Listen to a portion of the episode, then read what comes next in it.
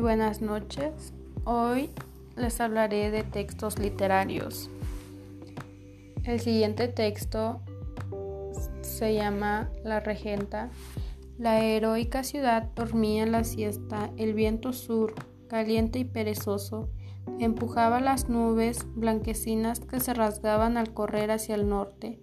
En las calles no había más ruido que el rumor estridente de los remolinos de polvo.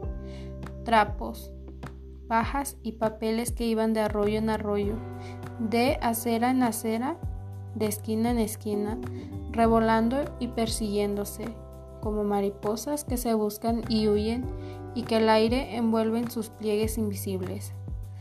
Cual turbas de pilluelos Aquellas migajas de la basura, aquellas obras de todo se juntaban en un montón, para avance como dormidas un momento, y brincaban de nuevo sobresaltadas, dispersándose, trepando unas por las paredes hasta los cristales temblorosos de los faroles, otras hasta los carteles de papeles mal pegado a las esquinas y ahí veía pluma que llega.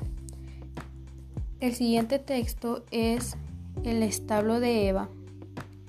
Las caras rojas, barnizadas por el sol, brillaban con el reflejo de las llamas del hogar.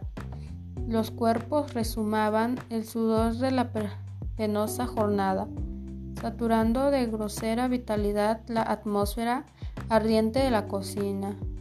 Y a través de la puerta de la masía, bajo un cielo de color violeta en el que comenzaban a brillar las estrellas.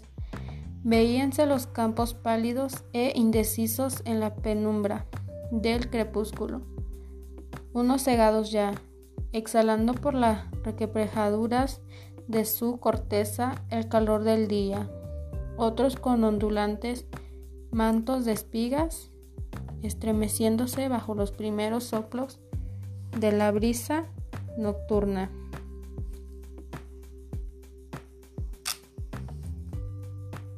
Y sería todo por el momento.